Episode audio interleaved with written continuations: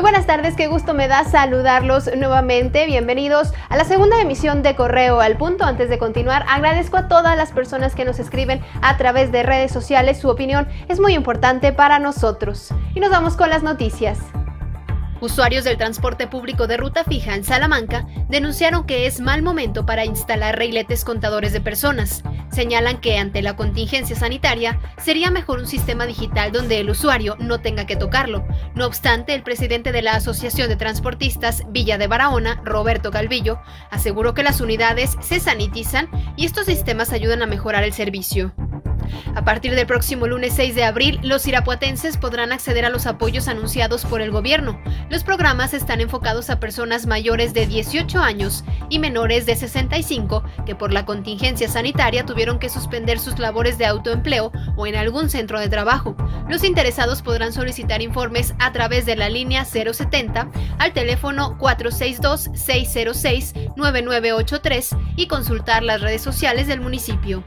En Irapuato, el director de fiscalización, Javier Ortega Salas, señaló que no contemplan implementar la ley seca en el municipio, pues aseguró que esta medida no es necesaria en Guanajuato, ya que a diferencia de otros estados de la República, el consumo de bebidas alcohólicas está mejor controlado por las autoridades y los consumidores.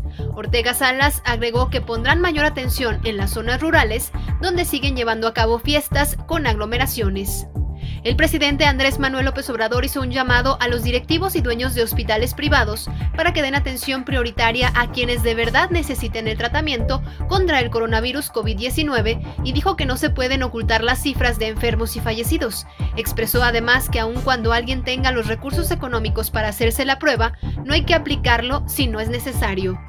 Una vez más, el presidente estadounidense Donald Trump cimbró a los mercados vía Twitter.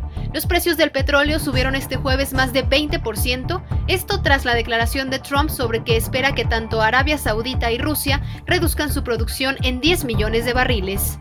Manténgase conectado a través de nuestras redes sociales Facebook, Twitter e Instagram y también en Buenas Noticias ya nos puede encontrar en nuestro podcast que podrá encontrar en plataformas como Spotify para que lo pueda escuchar a la hora del día que usted desee. Estamos elaborando trabajo para todos ustedes con muchísimo cariño. Por la tarde ya lo sabe, aquí estará mi compañero Roberto Itzama llevándole hasta sus hogares toda la información.